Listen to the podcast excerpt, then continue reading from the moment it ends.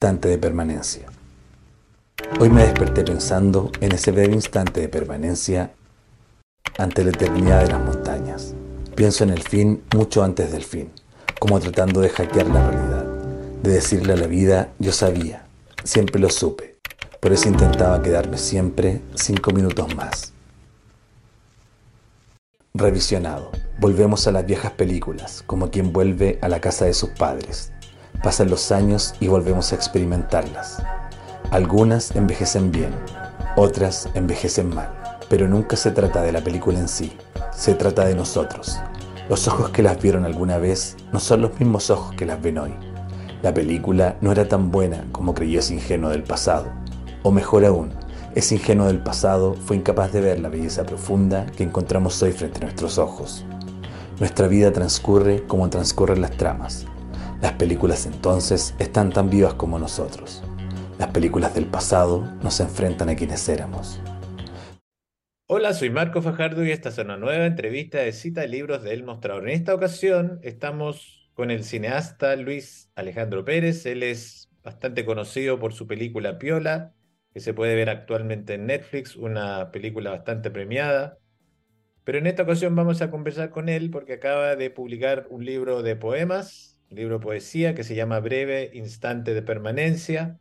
Y antes de comenzar la entrevista con él, quisiera compartir con ustedes este verso, estos versos, para que se hagan un poco la idea de la escritura del artista. Y dice así, lloré en sueños, lloré despierto, Lloré sentado en el baño. Lloré viendo las noticias. Lloré en el patio. Lloré lavando la losa. Lloré por muy poco, lloré por mucho. A veces hice como que no lloré, pero lloré, siempre lloré. Y no me avergüenza decirlo, he llorado como condenado. Bueno, muchas gracias Luis por recibirnos. Muchas gracias a ti, Marco, por la entrevista. Bueno, cuéntame un poco, ¿cómo fue que surgió este libro? No sé si siempre has escrito y cómo, cuál es la relación de, esta obra con, con, el cine. Sí, claro. Eh, yo creo que la escritura estuvo siempre, antes del cine incluso, te diría. Yo creo que, mm, bueno, escribiendo este libro uno, uno empieza a procesar, ¿no? A entender como de dónde, desde dónde uno escribe. Y me di cuenta que, claro, em, la película nació a raíz de cosas que había escrito cuando tenía 17, 18 años. Eh, fueron las mismas canciones que había escrito como, como forma de rap, que hablaban de esta, de esta, desde una mirada más poética. Y claro, siempre le di una importancia a la poesía, siempre para mí tuvo un, un, un núcleo, ¿no? Era, era mi forma de, de, entender el mundo igual. Y siempre estaba buscando poetas, siempre estaba leyendo poetas, siempre estaba eh, escribiendo poemas. Y, en estos escritos donde yo, claro, a veces encontraba diálogos, eh, historias, algunos conflictos, y es lo que yo después utilizaba y, utilizo regularmente en las cosas que escribo, ¿no? O sea, en largometrajes o, o series. Es como el cajón donde uno va guardando las experiencias y las miradas del mundo. Y en la pandemia me pasó que mm, un tiempo empecé a ordenar mis escritos y me di cuenta que tenía eh, muchos poemas y, que tenían cierto sentido. En ese tiempo también eh, había estado, comenzado a grabar un documental sobre un poeta que se llama Juan Pablo Riveros, y conocí a un editor que es el editor de sus libros, que son libros que yo admiro mucho. Eh, nos hicimos muy amigos y en algún momento él me dice, si tienes algo que, que no calce en una película o de forma audiovisual, podríamos trabajarlo. Eh, bueno, después de pensarlo harto, porque para mí son, lo respeto mucho, respeto mucho este oficio de la poesía, ¿no? le envié mis escritos y bueno, a Oscar le encantó, eh, conectó mucho con, con, la poesía, es una poesía bien, eh, sin muchos artificios, es bien deslavada, bien directa, eh, bien minimalista se podría decir, y él le dio forma, un poco ayudó a estructurar el libro, hizo una selección, vio qué cosas hablaban como de temas en comunes, y también me, me, me, dio como algunas tareas, ¿no? Como que hay temas que le gustaron, por ejemplo, los poemas que hablan sobre la carretera, y me pidió más sobre esos poemas, por ejemplo. Eh, abrimos más una línea hacia, hacia poemas de viaje, en ese sentido. Ese es un poco como, como, como nace el libro Breve Instante de Permanencia. Bueno, me, decías que leías poetas, no sé si me gustaría, me gustaría que me cuentes un poco de cuáles son esos poetas que admiras, que has leído, que te gustan. Bueno, sí, hay un, montón. Te, puedo hablar de como las, principales referencias quizás de, este libro que, claro, bueno, Claudio Bertoni, por ejemplo, para mí es un, un, gran poeta y, un gran pensador. De hecho, me encanta cómo una lista de compras se convierte en un poema, por ejemplo. Eh, encuentro que esa, esa cotidianidad es lo que, lo que busco también en, en la poesía.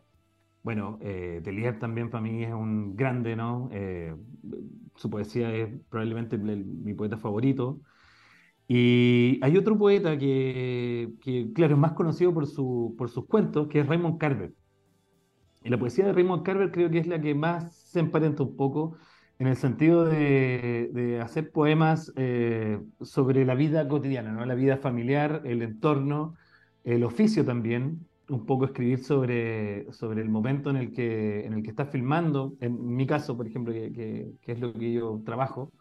Eh, creo que por ahí van las influencias, y claro, bueno, ya después buscando más, eh, bueno, está Emily Dickinson, eh, y, y, para mí uno de los grandes también, Charles Bukowski, por ejemplo, que, que, es, es, muy conocido Bukowski, por ejemplo, por, por sus poemas de borracheras, de bares, pero tiene toda una otra línea, que es la línea que a mí me encanta, que por ejemplo, es la línea de los animales, o su relación con los animales, con, con tomar un gato que está recién atropellado en la calle, eh, llevarlo a la casa, curarlo y hacer un poema de eso. Eh, son el, el, tipo de cosas que me, que me conmueven y, y, creo que por ahí van, van como las influencias o los escritores que, que, más, que más disfruto, ¿no? ¿Con qué temas, con qué historias se va a encontrar el lector, la lectora en, tu libro? En, breve instante permanencia se van a encontrar con poemas que hablan sobre el cine, que hablan sobre películas. Hay una cierta mirada nostálgica ¿no? a lo que ha ido desapareciendo, por ejemplo, a lugares que han cambiado, eh, a cines que estaban en el centro y que se convirtieron en supermercados, que ahora son farmacias, en particular también, eh, a, mi época, por ejemplo, cuando trabajé, tenía 18 años, trabajé en Blockbuster, que, que, estaba cerca de mi casa, que creo que es algo que me marcó igual. Eh, había algo en ese descontento de trabajar en un trabajo mal pagado, part-time, pero tenía toda esta belleza ¿no? de los pasillos llenos de películas, de los pósters, del hablar de cine, del vivir un poco el cine desde, una, desde, lo más, desde la precariedad, se podría decir. Eh, hay una belleza en todo eso. Hay, varios, hay un par de poemas sobre Blockbuster, por ejemplo, porque en, la esquina donde yo vivo hay una esquina donde estaba ese, ese videoclub que se fue convirtiendo, era primero un supermercado, luego se convirtió en un videoclub, luego se quebró Blockbuster, se convirtió en un banco, y ahora es un banco que, que veo siempre en la esquina. En esta esquina es como si esa esquina me hablara, ¿no? Como si me dijera todo el tiempo, me hablara sobre el tiempo. Mira, mira cómo el tiempo cambia estos espacios. Se van a encontrar con poemas de, carretera, pues, poemas de, viajes, viajes por Chile, viajes a la Patagonia, poemas que hablan sobre rodajes que, que, parecían no tener sentido, de ir a lugares donde solo hay pampa y no hay nada, pero esa nada se va convirtiendo en, en algo súper concreto. Eh, se van a encontrar con muchos poemas de, la vida familiar, de la relación con los hijos, eh, del, encontrar la belleza en, en la casa, en la luz que entra por una ventana, en la belleza de una siesta en invierno. Eh, y también se van a encontrar con poemas quizás un poco más amargos, eh, que hablan, claro, sobre el fracaso, que es un tema que también me interesa. En, en, este libro no hay heroísmos, no hay héroes. Eh, hay, hay situaciones mínimas, quizás se emparentan un poco con, con, lo que es Piola, ¿no? con una mirada más de, de detalles, que es lo que a mí me llama la atención como, como autor. Una cosa que te había preguntado antes de comenzar la entrevista era, ¿en qué momento escribes tú? Escribes, no sé, ¿en qué momento estás pensando, craneando todos estos versos? Sí, mira, en, en, algún momento, eh, claro, eh, cuando empecé a escribir, típico que uno escribía en las noches, ¿no? Cuando, cuando todos duermen y tú estás escribiendo y pasas de largo, eh, con el tiempo eh, se, vuelve, claro, una costumbre y una necesidad de escribir. Y, hay un poema en el libro que habla sobre eso, por ejemplo, momentos en los que escribo, eh, afuera de la verdulería, después de un partido de fútbol, esperando por entrar al banco, en medio de una grabación, esperando por entrar a un museo, en la micro, en el metro, en un semáforo. Para mí como que dejó de ser ese momento, claro. Yo disfruto mucho, la verdad, el momento de la escritura nocturna, ¿no? En el momento de, pasar el limpio, en el momento de, darle forma final a lo, a lo que escribo, sea un guion o sea un, poema. Pero, pero me gusta eso de la inmediatez, ¿no? De, de, atraparlo, de no dejar que se vaya una idea mientras vas conduciendo o te estás moviendo o incluso estás teniendo una conversación. Creo que y mi poesía va por ese lado, por, atrapar los momentos. Y creo que, que Instante de Permanencia es el gran tema, ¿no? Habla del tiempo, de, de, este breve momento en el que estamos vivos frente a todo lo que se va a sostener. Eh, en, el nombre de un poema, Breve Instante de Permanencia, frente a la eternidad de las montañas, que finalmente es todo lo que va a quedar. Y este breve instante en el que somos testigos y vivimos también la belleza y la amargura. Y ese registro tú lo haces, no sé, tienes una libreta, tienes, escribes en el teléfono, o vas haciendo, vas grabando un audio, ¿cómo es el registro? Sí, mira, para, para mí es libreta y blog de notas en el teléfono. Y te diría que el blog de notas del teléfono es lo que siempre tienes a mano. El blog de notas es mi, mi gran aliado al momento de escribir. Bueno, hay un poema que es el más popular entre los poetas, que es el amor. No sé si tú eso lo abordas o no, o lo quisiste dejar afuera por propósito, o no te has animado, no sé cómo es tu relación con ese tema. Sí, o sea, eh, yo creo que, que, hablo siempre desde el amor, desde el amor al cine, desde el amor a la familia, desde el amor a la pareja. Es un, yo creo que es, el gran tema, solo que, claro, no, no hay, hay algo en la poesía, por ejemplo, eh, siempre se suele ligar, ¿no? Como al, a, algo más, a, la oscuridad o al sufrimiento del amor o, a la sangre, ¿no? Como a, como este, un poco este romanticismo de la tragedia.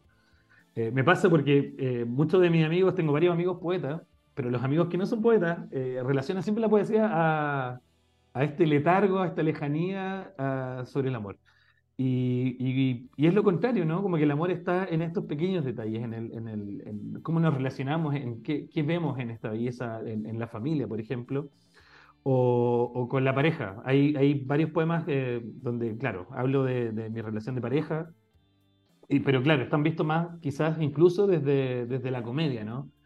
Hay poemas sencillos, hay poemas donde, no sé, estoy viendo una entrevista a Martin Scorsese y mi pareja entra y me dice, oye, qué buena ceja de Martin Scorsese.